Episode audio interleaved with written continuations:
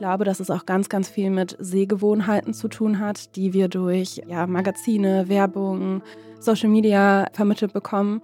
Und dass wir einfach einem Ideal entsprechen wollen, was nur durch Photoshop geschaffen werden kann und gar nicht der Wirklichkeit entspricht.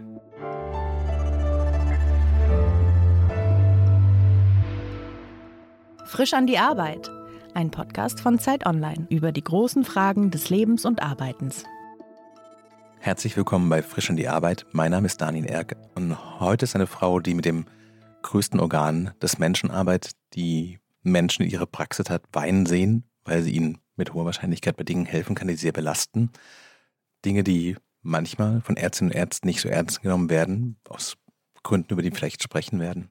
Herzlich willkommen, Ella Fey, Kosmetikmeisterin. Dankeschön für die Einladung. Ich freue mich sehr, dass ich heute bei dir sein kann. Ich habe dich gerade ein bisschen pompös, würde ich sagen, angekündigt, also schon mit so einem großen Entree, aber wir hatten ja ein Vorgespräch geführt und du hast gerade gesagt, ist wirklich, dass Menschen sehr emotional sind, wenn sie zu dir kommen, weil sie an ihrer Haut leiden. Gibt es Klassiker, wo du sagst so, ja, das ist eigentlich, wenn man das hat, das belastet die Menschen wirklich sehr stark? Ja, tatsächlich. Also ich würde sagen, dass die Akne schon so das Belastendste ist, was ich in meinem Studio habe weil das einfach schon sehr früh anfängt, weil das sehr viel mit Selbstwert, Selbstbewusstsein auch zu tun hat und weil das oft auch Spuren im Gesicht von den Menschen eben hinterlässt, je nachdem, wie ja, stark die Erkrankung, die Hauterkrankung eben ist. Und ja, das ist psychologisch gesehen super belastend und verunsichert super viele auch total, ja. Ist die Akne denn, weil das habe ich so im Hinterkopf, eine klassische Erkrankung, die in der Pubertät auftritt, oder ist das was, was eigentlich kein Alter hat? Bei den meisten ist es tatsächlich eine Erkrankung, die durch Hormone in der Pubertät auftritt. Ja, es gibt aber auch ganz, ganz viele verschiedene Formen der Akne. Also es gibt zum Beispiel auch eine Schwangerschaftsakne. Ne, man spricht ja immer davon, wenn Frauen schwanger werden, dass sie dann diesen Baby-Glow haben. Das ist aber lange nicht bei allen der Fall. Ähm, viele leiden auch unter einer Schwangerschaftsakne oder halt einer Spätakne, die im Erwachsenenalter auftritt und dann wirklich erst ja in den älteren Jahren sich reduziert oder vielleicht sogar weggeht. Aber es gibt schon Leute, die haben auch echt, ja, so fast lebenslänglich eigentlich damit ein Thema, ja. Wenn die Leute lebenslänglich ein Thema damit haben, liegt es daran, dass sie nicht die Hilfe kriegen, die sie brauchen, oder daran, dass es einfach etwas ist, das man nie loswerden wird, sondern nur besser und schlechter halt vielleicht behandeln und in den Griff kriegen? Mm, das ist immer so ein bisschen schwierig zu beurteilen. Also mit der richtigen Behandlung kann man es schon reduzieren und in den Griff bekommen und auch teilweise komplett wegbekommen. Es ist immer so ein bisschen schwierig zu beurteilen, woher kommt das denn eigentlich, weil so, so viele Faktoren da eben mit reinspielen, sei es die richtige Pflege, aber natürlich auch Ernährung, Lifestyle, Hormone, Genetik. Deswegen muss man verschiedene Sachen ausprobieren und dann eben schauen, okay, was schlägt denn wirklich an? Man kann es auf jeden Fall durch Pflege oder auch apparative Kosmetik oder auch Medikamente im schlimmsten Fall reduzieren. Aber es ist oft ein langer Weg, um eben rauszufinden, okay, ja, was schlägt denn an und was hilft dir persönlich, ja. Die Haut ist ja schon so ein bisschen die Visitenkarte des Menschen. Also unreine Haut fällt einem einfach sofort auf, ob man das will oder nicht. Würdest du sagen, dass du durch deine Expertise sagen kannst, die meisten Sachen werden wir in den Griff kriegen mit dem Fachwissen? Ja, auf jeden Fall. Und wenn ich die nicht in den Griff bekomme, dann auf jeden Fall durch Ärzte oder Medikamente. Also es gibt schon sehr, sehr, sehr viele Möglichkeiten, die man in den Griff bekommen kann.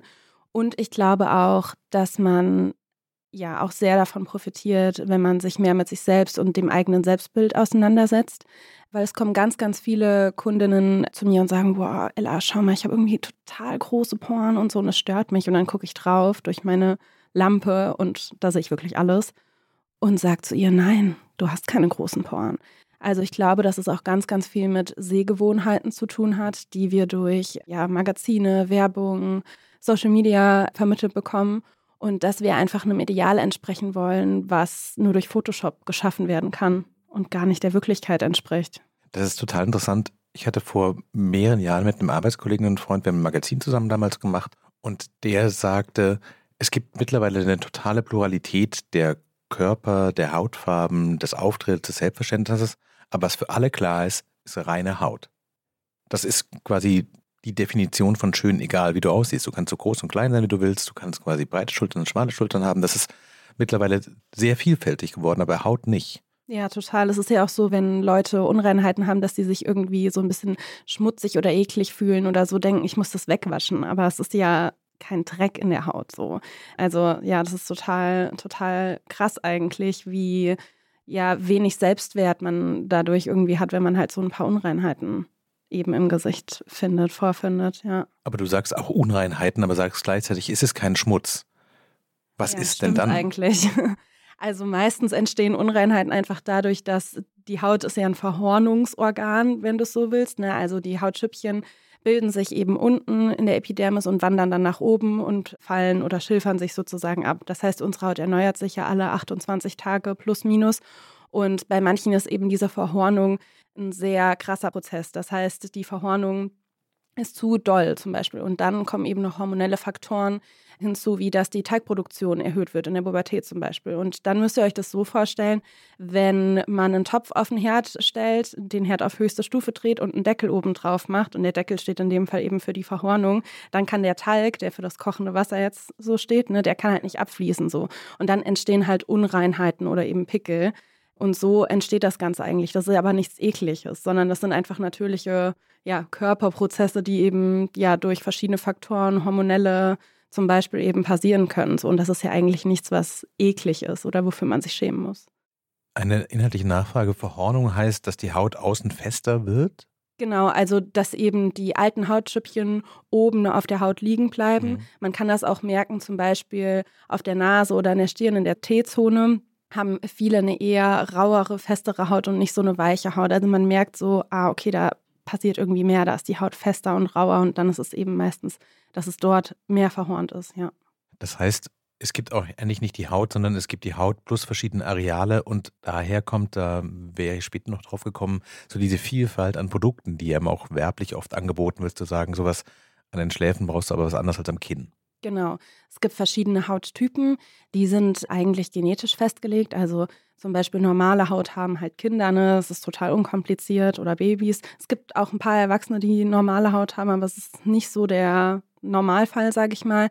Dann haben wir eben die trockene Haut, wir haben eine Mischhaut und eine fettige Haut. Und das entscheidet sozusagen eben auch darüber, welche Produkte für die Hautpflege ja, gut sind, sinnvoll sind. Und dann muss man auch den Hauttypen, der genetisch festgelegt ist, von dem Hautzustand unterscheiden. Das heißt, ich kann zum Beispiel einen unreinen Hautzustand haben.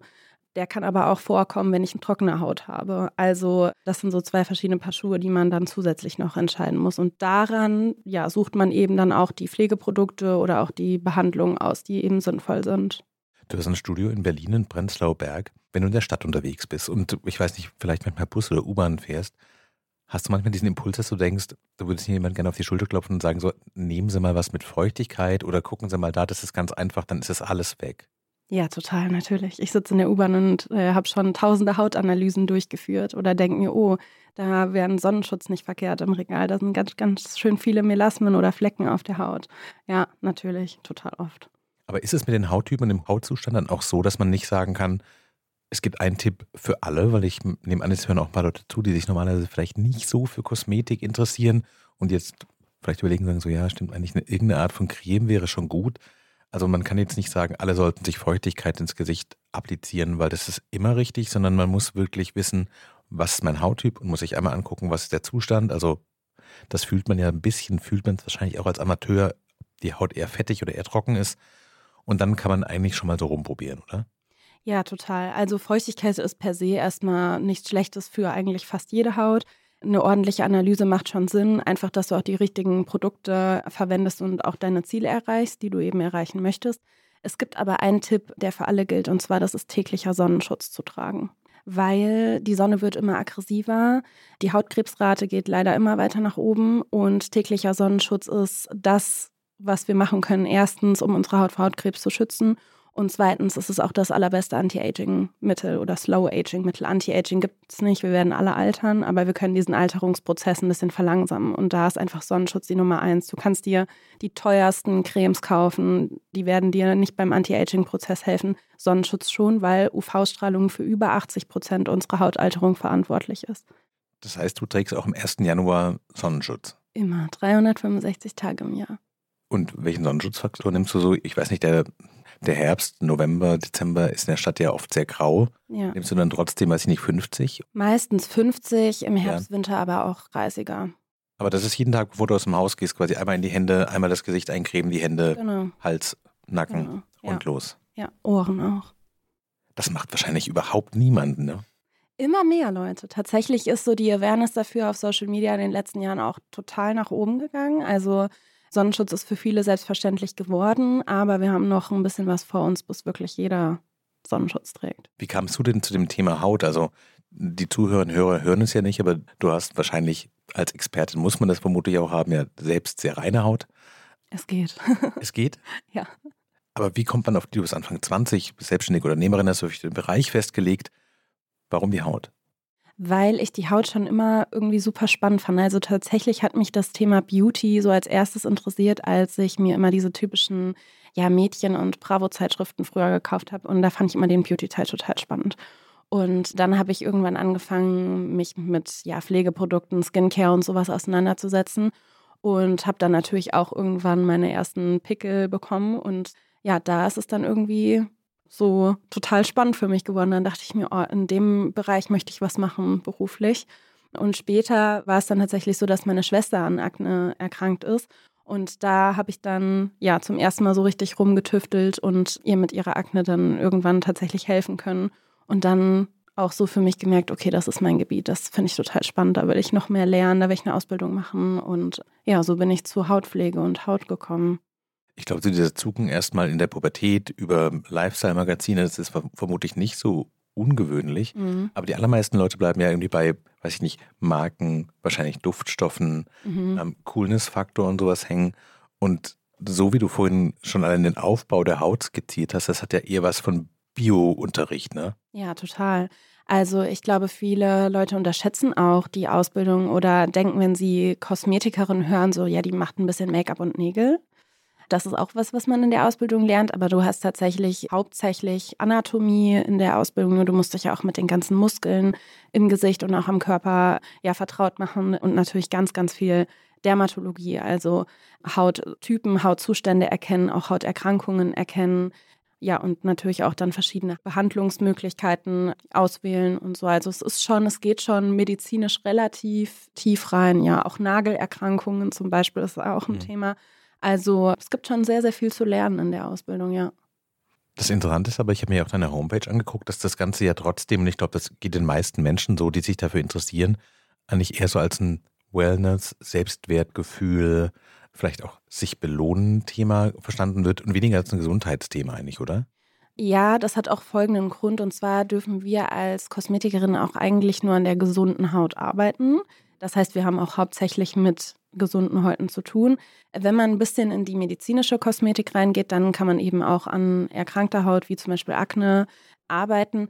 Aber der Fokus ist schon eben auf der gesunden Haut und deswegen steht das auch im Vordergrund. Ja, wenn du wirklich extrem mit Hauterkrankungen zu tun hast, dann sind die Hautärzte dafür verantwortlich. Ja. Aber bei vielen ist ja die Schmerzstufe gar nicht so hoch. Also ich glaube, es gibt Dinge, da guckt man in den Spiegel und denkt so, ich bin halt nicht wahnsinnig schön, aber ich muss jetzt trotzdem zur Arbeit. Zu Ärztinnen und Ärzten geht man oft erst bei Schmerzen, würde ich sagen, oder wenn es wirklich größer hinderlich oder wahrscheinlich auch beschämend ist, würde ich mal vermuten. Würdest du sagen, ich meine, natürlich, du musst auch ein bisschen Werbung für, vermutlich für dich in deiner Branche machen, aber man kann eigentlich auch mal zur Kosmetikerin, zum Kosmetiker gehen und dann bekommt man eine erste gute Einschätzung und der kann vielleicht auch sagen, ja, da reicht die richtige Creme oder sagt, nee, da müssen zum Arzt und Apotheker. Ja, auf jeden Fall. Das kann man auch machen, ja. Um erstmal eine Analyse überhaupt zu machen Ja. und vielleicht auch zu schauen, wo will man hin, was hat man für Ziele, was möchte man verändern. Und ja, dann würde ich auf jeden Fall sagen, okay, schau mal, das kriegt man mit einer Creme weg. Hier müssen wir zum Beispiel Microneedling machen und in die apparative Kosmetik gehen oder da kann ich dir nicht weiterhelfen. Bitte geh zum Hautarzt oder zur Hautärztin, ja. Du musst alle Begriffe erklären. Was ist Microneedling? Ja, Microneedling ist eine apparative Methode, mit der man Mikroverletzungen in der Haut setzt, um den hauteigenen Regenerationsprozess wieder anzuregen. Das heißt, du verletzt die Haut im Prinzip und Ja. wir kennen das ja alle, wenn wir irgendwie hinfallen, dann bildet sich die Haut neu, wenn wir Ja. uns verletzt haben. Genau, und so setzt du eben meistens mit einem kleinen Nadelkopf, der hat so neun bis zwölf Nadeln drin, Ja.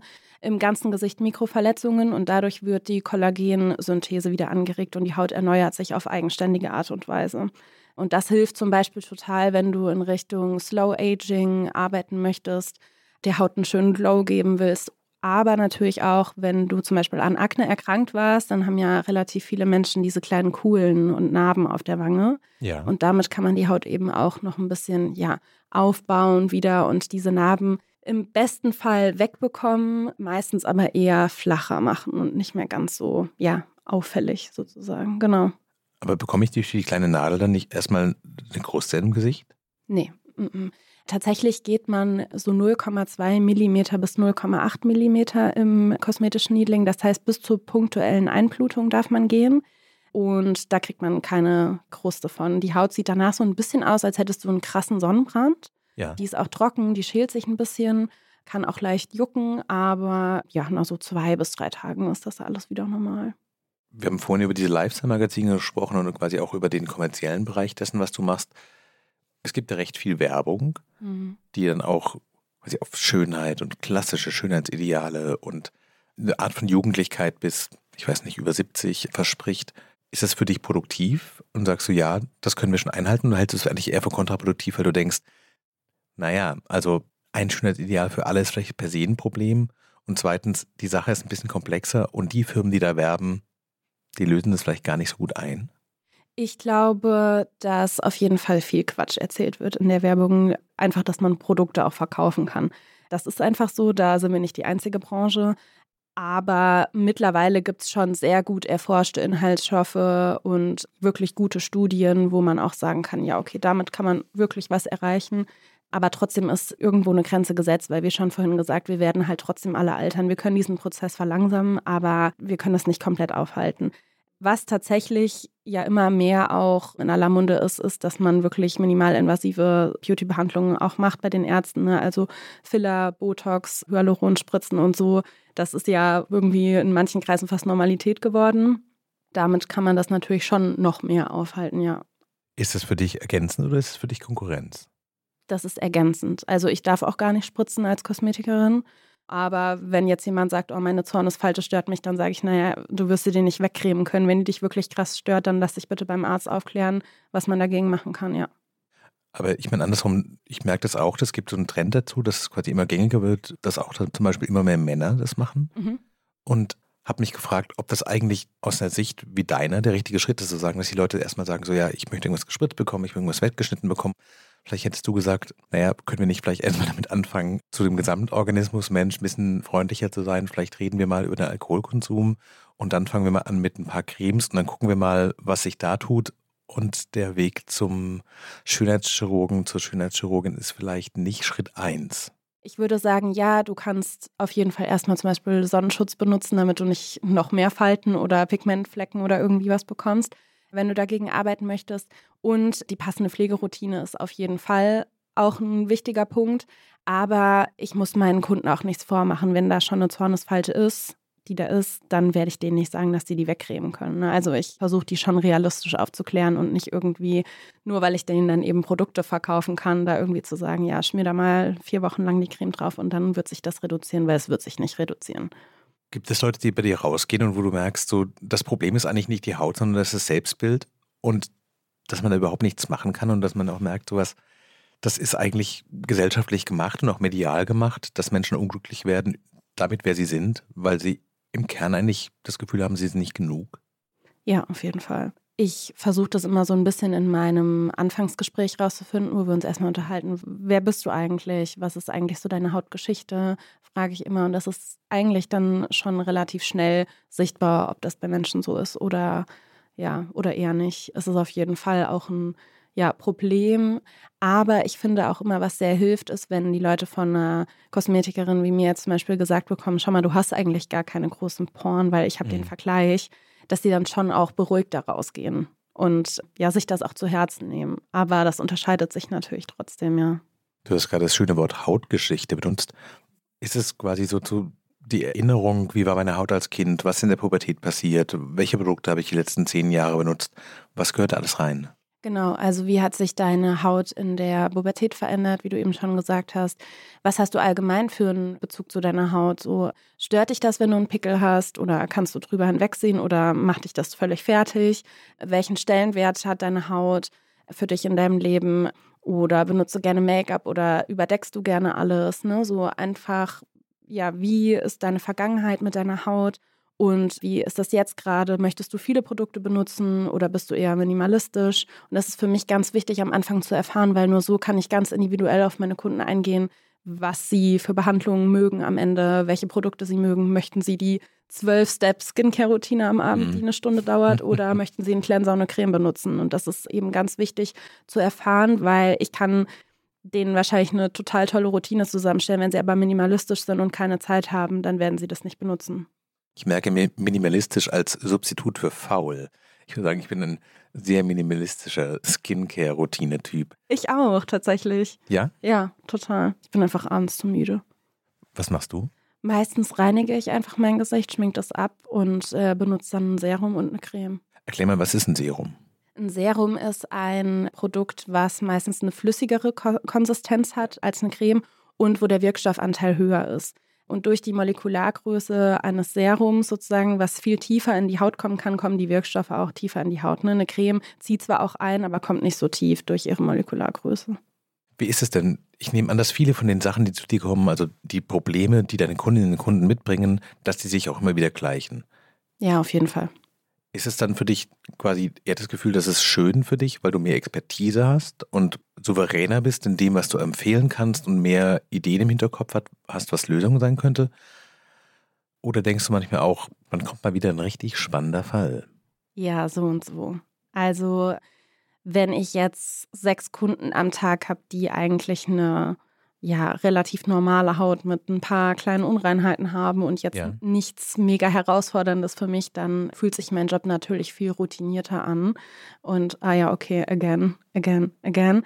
Anstatt irgendwie, ja, wenn jemand mit einer entzündlichen Akne kommt oder ich hier mal eine apparative Behandlung oder da mal eine Herausforderung habe, ja. Also es gibt schon Tage, da ist mein Job relativ einfach Du hast im Vorgespräch gesagt, dass du neben der Kosmetik auch noch Make-up-Artist bist. Das kenne ich als Journalist quasi aus der Beschreibung, wenn die kleinen Kästchen neben den Fotostrecken dabei stehen und sagen so, wer hat das Styling gemacht und dann Make-up-Artist. Genau. Das heißt zu Deutsch eigentlich, du schminkst Menschen einfach, oder? Genau, ja. Also ich habe in Vergangenheit ein paar Shootings im Fashion-Bereich gemacht und ja, ja habe da eben geschminkt, aber auch Haare gemacht oder Nägel lackiert. Das gehört auch noch mit dazu. Genau, und dann habe ich relativ viel auch für verschiedene Fernsehproduktionen für Arte relativ viel gedreht und so. Genau, ja. Da begleitest du die ganzen Produktionen, Shootings. Das heißt, das ist halt wirklich die Arbeit in der Oberfläche im Gegensatz zur Kosmetik. Bei der Kosmetik geht es um gesunde Haut, bei dem Make-up-Artist geht es um Effekt, Effekt, Effekt. Ja, definitiv, ja. Das abdecken, was irgendwie stört, in Anführungszeichen, die Leute frisch aussehen lassen. Ja.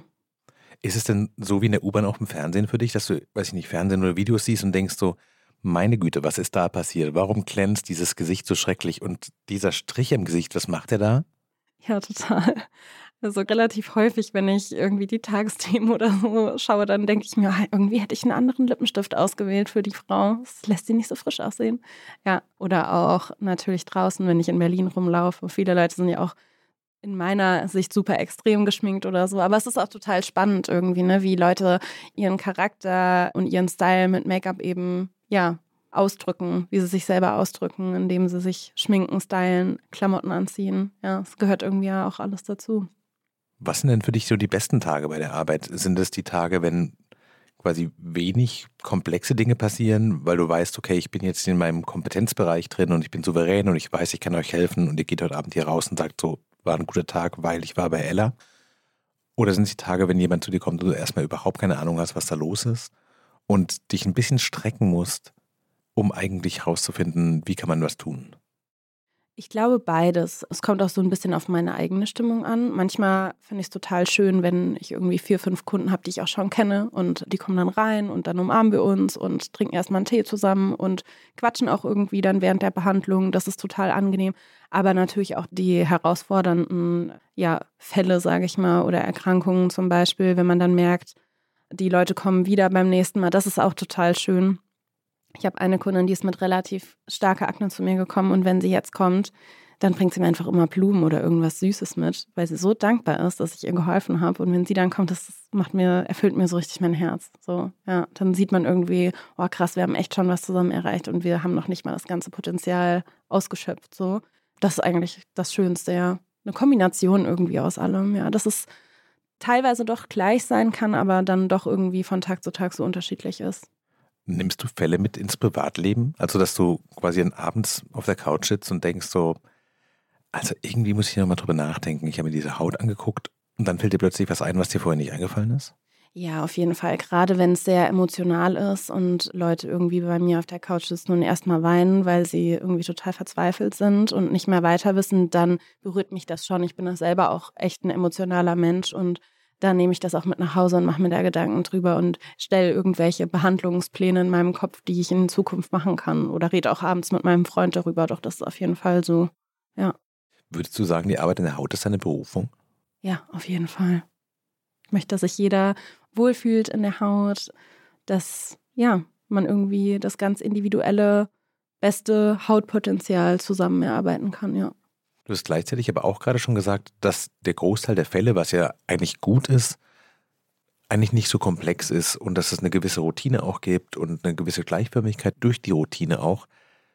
Glaubst du, das ist was, was du in 20 Jahren immer noch mit dem gleichen Elan machst? Oder ist das quasi für die absehbare Zeit das ist, was du machst, aber du kannst dir auch vorstellen, dass nochmal die großen Wendepunkte im Leben kommen und du sagst so, geht mir weg mit euren Poren, ich habe genug gesehen. Ich weiß es nicht genau, was noch kommt. Ich glaube schon, dass ich mir das vorstellen kann, länger zu machen und auch noch in 20 Jahren. Das liegt aber auch daran, weil ich nebenbei dann schon ab und zu wieder auch Make-up-Artist-Jobs annehme und eben nicht den ganzen Tag im Studio bin und eben auch noch diesen Social-Media-Job nebenbei eben habe. Und ja, also ich brauche schon die Abwechslung. Ich könnte nicht sechs Tage die Woche nur im Studio sein, glaube ich. Aber an sich, die Kombination aus allem macht mir total viel Spaß und ja, doch, ich glaube, das ist total meine Berufung. Ja. Bist du dir selbst eine gute Chefin? Immer mehr. ja, ich versuche schon mehr auf mich zu achten. So letztes Jahr habe ich meine Bedürfnisse schon eher krass ignoriert und mich nur der Arbeit so gewidmet. Ich glaube, der beste Game Changer war, mir Unterstützung zu holen. Ich habe jetzt seit drei Monaten eine Personal Assistant, die mich unterstützt, an die ich einfach Sachen abgeben kann, die ja gemacht werden müssen, mich aber jetzt vorerst nicht weiterbringen. So, also ne, Termine vereinbaren, Absagen koordinieren, neue Produkte im Bestand einpflegen und so. Das muss halt irgendwie alles gemacht werden, aber ja, hat irgendwie jetzt keinen Mehrwert so in dem Sinne. Ja, und die ist eine tolle, caring Person, die auch mal sagt, so jetzt ist aber genug und das und das nehme ich dir jetzt noch ab und dann ist es gut so. Also ja, das war auf jeden Fall ein Step, der mich zu einer besseren Chefin für mich selbst gemacht hat. Mhm. Du hast gerade so nebenbei gesagt, dass eine Mitarbeiterin Produkte einpflegt. Ich nehme an, dass ihr irgendwie eine Art von Lager habt, wo Sachen drin sind, du musst wissen, was da drin ist. Wie testest du denn Skincare-Produkte, die nicht deinem Hauttyp entsprechen, aus? Woher weißt du, was gut ist, wenn du es selber nicht anwendest?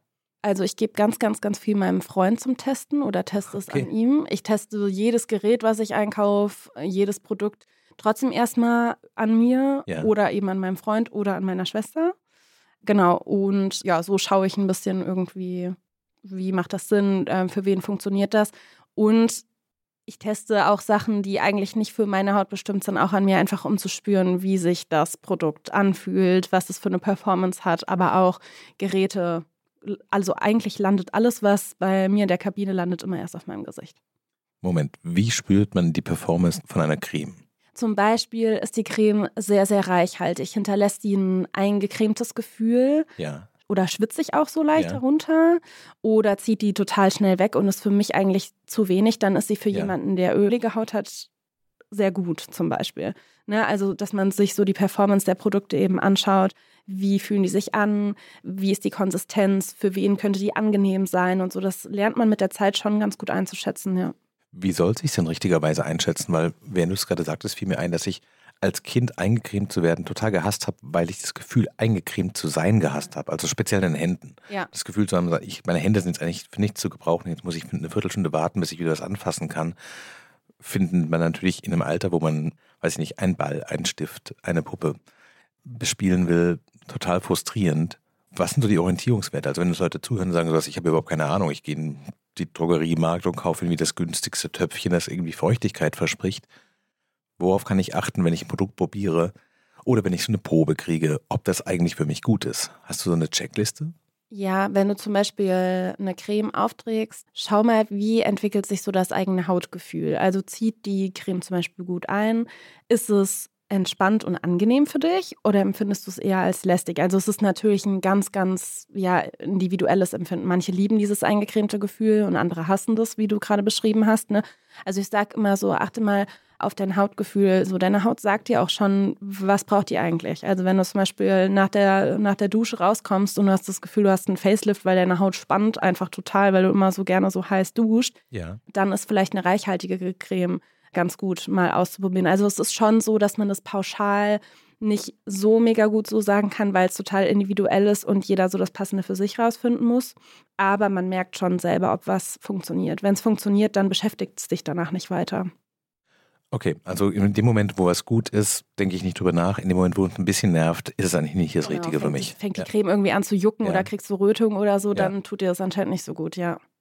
Wir haben ganz vorhin mal über den Werdegang so ein bisschen gesprochen und ich, in dem Moment fiel mir auf, ich habe, weil ich es so mache, gesagt, Kosmetikerinnen und Kosmetiker. Gibt es diese männlichen Kosmetiker oder ist es immer noch eine reine Frauenbranche? Sehr, sehr viel Frauen. Es gibt schon auch Kosmetiker.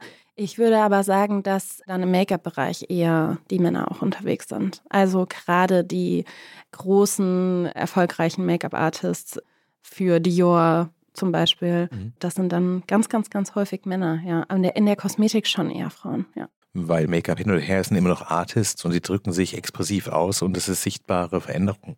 Genau. In der Art? Ja, ja, total. Es ist irgendwie eine künstlerischere Form ja. als in der Kosmetik. Ne? Gerade wenn du irgendwie so im Fashion-Bereich zum Beispiel bist oder so, dann sind ja auch total abstrakte Make-ups total angesagt. Und ich habe irgendwie das Gefühl, dass Männer eher in die Richtung zieht. Und bei den Kundinnen und Kunden kommen da mittlerweile auch mehr Männer oder ist es auch immer noch so, dass es eigentlich vor allen Dingen Frauen sind, die bei dir auf der Couch liegen? Es sind auf jeden Fall mehr Frauen. Es ist aber ganz witzig zu beobachten. Es kommen auch immer mehr Männer, gerade durch die Kundinnen, die ich habe, die schicken dann ganz oft ihre Männer oder nehmen einen Gutschein mit und sagen, oh, eigentlich sagt mein Mann immer, dass er zu eitel ist und ach, ich habe doch mit Kosmetik nichts am Hut. Und dann kommen die Männer und die sind auch beim ersten Mal total verunsichert und ach, ich brauche doch eigentlich das ganze Gedöns nicht und so. Und spätestens, wenn sie eine Gesichtsmassage oder Kopfmassage erlebt haben, dann tun sie an der Kasse schon so, als wäre es das Selbstverständlichste, dass sie zur Kosmetik gehen. Ja. Aber es ist ein interessanter Punkt das mit dem Gedöns. Also man muss sich ja nicht um jedes Körperteil so proaktiv kümmern wie um die Haut. Warum reicht Nichtstun eigentlich nicht aus?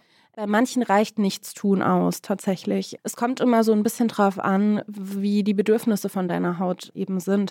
Es ist schon natürlich auch die ganze Branche eine wahnsinnige hm, Maschinerie, sage ich mal. Ne? Also die Haut braucht auf jeden Fall weniger, als uns oft gesagt wird. Aber es ist, wie gesagt, super individuell. Es kommt auf deinen Hauttyp an, aber Sonnenschutz braucht jeder. Das heißt, wenn uns jetzt Leute zuhören, die auf dem Bau arbeiten und den ganzen Sommer über dem Gerüst standen, bitte einmal melden und bitte einmal alle Körperteile das nächste Jahr eincremen. Ich glaube, sogar auf dem Bau sind die Firmen verpflichtet, dir Sonnenschutz zur Verfügung zu stellen. Also für die Dachdecker auf jeden Fall. Werbung. Diese Woche in der Zeit? Die Bücher des Frühlings. 16 Seiten blühende Fantasie. Von gefährlichen Liebschaften, einer Flucht auf dem Mississippi und magische Erzählkunst das Literaturspezial zur Buchmesse in Leipzig. Die Zeit, Deutschlands größte Wochenzeitung. Jetzt am Kiosk oder direkt bestellen unter zeit.de/slash bestellen. Hast du das Gefühl, dass der Ruf der Hautpflege, dass es was Feminines ist und was Luxuriöses ist, eigentlich den notwendigen Schritten im Weg steht, zu sagen, sowas, hey, sowas wie Sonnenschutz und so ein paar Basics dass es eigentlich eher dem hinderlich ist, weil eigentlich geht es um Gesundheit, so wie man sich, weiß ich nicht, die Fingernägel schneidet, so wie man zum Friseur geht, so wie man, weiß ich nicht, guckt, dass man keine Schuppen hat, so wie man einfach ganz generell auf sich Acht gibt. Glaube ich, ist es ja für viele immer noch so, dass sie halt, genau wie du es gerade so ein bisschen skizziert hast, Männer, die kommen, sagen so, nö, ich brauche das Gedöns nicht. Und Gedöns heißt eigentlich erstmal, du passt halt minimalistisch auf dich auf. Ich glaube, dass es halt jeder für sich als Entscheidung treffen muss. Für viele die eigentlich gesagt haben, irgendwie immer, ich brauche dieses ganze Gedöns nicht, ist Skincare auch einfach eine Form von Self-Care, also sich abends oder morgens kurz mhm. Zeit zu nehmen. Das ist aber super individuell. Also ja, so wie man möchte und wie gesagt auch welches Ziel man eben erreichen will. Ne? Also warum mache ich das eigentlich? Das Witzige ist ja, wenn man, glaube ich, jemanden sagt, Kosmetikerin als Berufsfeld, das hat ja so einen leichten 80er Jahre Humor, frisösen Ruf, würde ich sagen. Total. Und gleichzeitig ist es so ein sehr wichtiges Körperorgan. Hautkrebs ist für viele Menschen ein Thema. Du hast gerade über Sonnenschutz mehrfach gesprochen und einen großen Appell gerichtet. Wie kommt diese Branche aus dieser Ecke raus, in die sie, glaube ich, ja überhaupt nicht wirklich reingehört, dass man sagt, ist, natürlich ist es die Oberfläche des Menschen, aber deswegen ist es ja nicht oberflächlich? Ja, sehr gute Frage. Ich glaube, dass wir einfach von diesem Klischee runterkommen müssen oder wegkommen müssen, dass Kosmetik ein bisschen Make-up und Nägel machen ist. Das ist viel mehr. Es geht um Hautgesundheit, Selfcare, ja, um auch die Psyche zum Beispiel. Und ich glaube, dass ein ganz wichtiger Step ist, dass wir den Beruf schützen lassen. Also ich setze mich da ja auch relativ viel mit ehrenamtlicher Arbeit bei der Handwerkskammer ein und ja, wir sind auf einem guten Weg, würde ich sagen, aber wir brauchen einfach ja mehr Aufmerksamkeit dafür, dass wir zum Kosmetikhandwerk auch gehören. Also wir mhm. zählen auch wie Friseure zum Beispiel zum Handwerk und ich glaube, ja, dass wir da das so ein bisschen ändern müssen, dass es in den Köpfen einfach sich, sich verändert. Wir müssen den Beruf schützen, wir müssen den hoffentlich meisterpflichtig machen, ja, und auch davon ja, uns befreien, dass sich eben jeder so nennen darf und dass auch viel Schandtat dadurch passiert, weil die Leute eigentlich gar nicht wissen, was sie da tun. Moment mal, das heißt, wenn ich jetzt hier rausgehe, könnte ich sofort ein Ladenlokal mir anmieten und mich als Kosmetiker selbstständig machen und dann mal gucken, ob jemand kommt? Du könntest, wenn du ein Gewerbe anmeldest, dir einfach einen Salon aufmachen. Du könntest dir auch ein Needling-Gerät bestellen. Du kannst ja auch eine Permanent-Make-up-Maschine bestellen und den Leuten die Augenbrauen pigmentieren. Alles kein Problem. Ich brauche überhaupt keinen Nachweis, also nichts. Nee. Das ist schon leicht irre. Ja, es ist wahnsinnig verrückt. Es macht uns ausgebildetem Personal natürlich auch total den Markt, die Preise kaputt. Klar. Und was ich am belastendsten finde, ist, dass viele Leute, die dann versaut wurden, dann natürlich irgendwie zu den Profis gehen, die es wirklich gelernt haben und drauf haben und wir dann sozusagen die schlechte Arbeit von unqualifiziertem Personal mhm. ausbaden müssen, ja. Woran erkenne ich, dass jemand qualifiziert ist? Also gibt es irgendwelche Siegel, irgendwelche Fortbildungen, auf die man achten kann? Oder muss ich am Telefon einfach peinlicherweise fragen und sagen, haben Sie ja nicht eine Ausbildung? Ja, das ist eben so ein bisschen schwierig. Also worauf ich immer achten würde, ist, dass der Abschluss auf jeden Fall staatlich geprüft ist. Also staatlich ja. geprüfte Kosmetikerin kann ein Qualitätssiegel sein. Der Meistertitel kann natürlich ein Qualitätssiegel sein, wobei man da auch sagen muss, ich habe nicht das Sinnvollste in der Meisterausbildung gelernt, ganz ehrlich, weil diese Ausbildung und die Institution Handwerkskammer auch noch ja auf einem Wissensstand von eher vor 20, 30 Jahren steht ja, es ist super schwierig rauszufinden, wenn man ehrlich ist. Ich glaube, der erste Eindruck zählt total viel. Also ist das Studio sauber? Beschäftigt sich die Person bei deinem ersten Besuch genug mit dir? Ne? Stellt dir Fragen wie, ob man irgendwelche Allergien hat, ob du Vorerkrankungen hast. Mhm. Oder beispielsweise, wenn du zur Fußpflege gehst, wirst du gefragt, ob du Diabetiker bist oder nicht. Ne? Also, mhm. wenn ich dich als Kosmetikerin, als Diabetiker schneide an den Füßen, dann kann es im schlimmsten Fall so sein, dass dein Fuß abfällt, so, weil der Heilungsprozess bei einer Diabetes einfach total herabgesetzt ist. So. Also, ne, diese ganzen Anamnese-Sachen, Sauberkeit, das ist auf jeden Fall was, wo man drauf achten sollte. Und ich finde auch eine Verkaufsshow während der Behandlung ja eher abstoßend. Ja, wir müssen natürlich Produkte irgendwie auch verkaufen im Studio, klar. Aber wenn du dieses Gefühl hast, du bekommst irgendwie wahnsinnig viel angedreht und nur das Teuerste vom Teuersten oder so, dann ist das auch ein eher ja kein Qualitätsmerkmal in meiner Sicht. Ja. Du hast gerade schon gesagt, dass es ein Wunsch wäre, dass der Beruf geschützt wird und dass es eine spezifische und zeitlich abgedatete Meister- und Meisterinnen-Ausbildung gibt für die Kosmetik. Wenn du noch Wünsche hättest, also jetzt kommt diese kleine Fee rein und fragt dich, du hast jetzt noch zwei weitere Wünsche frei. Was ist es? Der Ruf in der Gesellschaft? Das Bewusstsein für die Haut? Ja, auf jeden Fall, dass Kosmetikerinnen oder äh, Menschen, die im Beauty-Bereich arbeiten, nicht oberflächlich oder tussig sein müssen oder sind. Das würde ich mir wünschen, dass so ein bisschen, ja, dass wir uns von diesen Klischees, denen wir so auferlegen, befreien können und dass die Ausbildung in solchen Handwerksberufen auch besser gefördert wird und moderner wird auf jeden Fall und auch besser bezahlt. Die Ausbildung Ja, beziehungsweise, also die Ausbildung, ich finde, es ist immer ein total krasser Unterschied. Zum Beispiel, wenn du normal studierst an einer staatlichen Uni, dann kostet ein Semester ja, weiß ich nicht, 300 Euro, 350 Euro oder so. Für deinen Meister zahlst du halt mal schnell an die 20.000 Euro. So. Und ja, du kannst Meister BAföG beantragen, das musst du aber auch alles wieder zurückzahlen. Und ich konnte meine ganzen Ausbildungen auch nur machen, weil der finanzielle Background gestimmt hat und weil ich auch von meinen Eltern supportet wurde. Ne? Und das kann nicht sein, wer mehr Leute im Handwerk möchte, der muss auch die Ausbildung mehr fördern. Das ist genau. Und dann eben auch die Bezahlung, wenn du angestellt im Beruf arbeiten möchtest. Also ich habe angestellt als Kosmetikerin 9 Euro die Stunde bekommen. Krass. Das klingt nach einem fantastischen Appell zum Schluss des Gesprächs. Unsere Zeit ist schon vorbei ich habe total viel gelernt. Ganz herzlichen Dank. Ich weiß jetzt, wie die Haut funktioniert. Und ich weiß, was ich mir jetzt gleich auf die Einkaufsliste schreibe, nämlich wie die Sonnenschutzcreme auch für die Wintermonate. Vielen Dank für deine Zeit, vielen Dank für das Gespräch. Das war ganz toll. Dankeschön für die Einladung. Ich fand es auch richtig schön. Das war Frischende Arbeit. Mein Name ist Daniel Erk. Heute zu Gast war die Kosmetikmeisterin Ella Fey. Schön, dass Sie zugehört haben. Wenn Sie Fragen haben an mich, an uns vom Team oder an Ella, schreiben Sie uns gerne an frischendearbeit.zeit.de.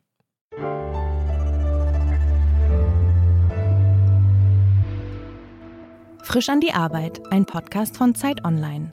Produziert von Pool Artists.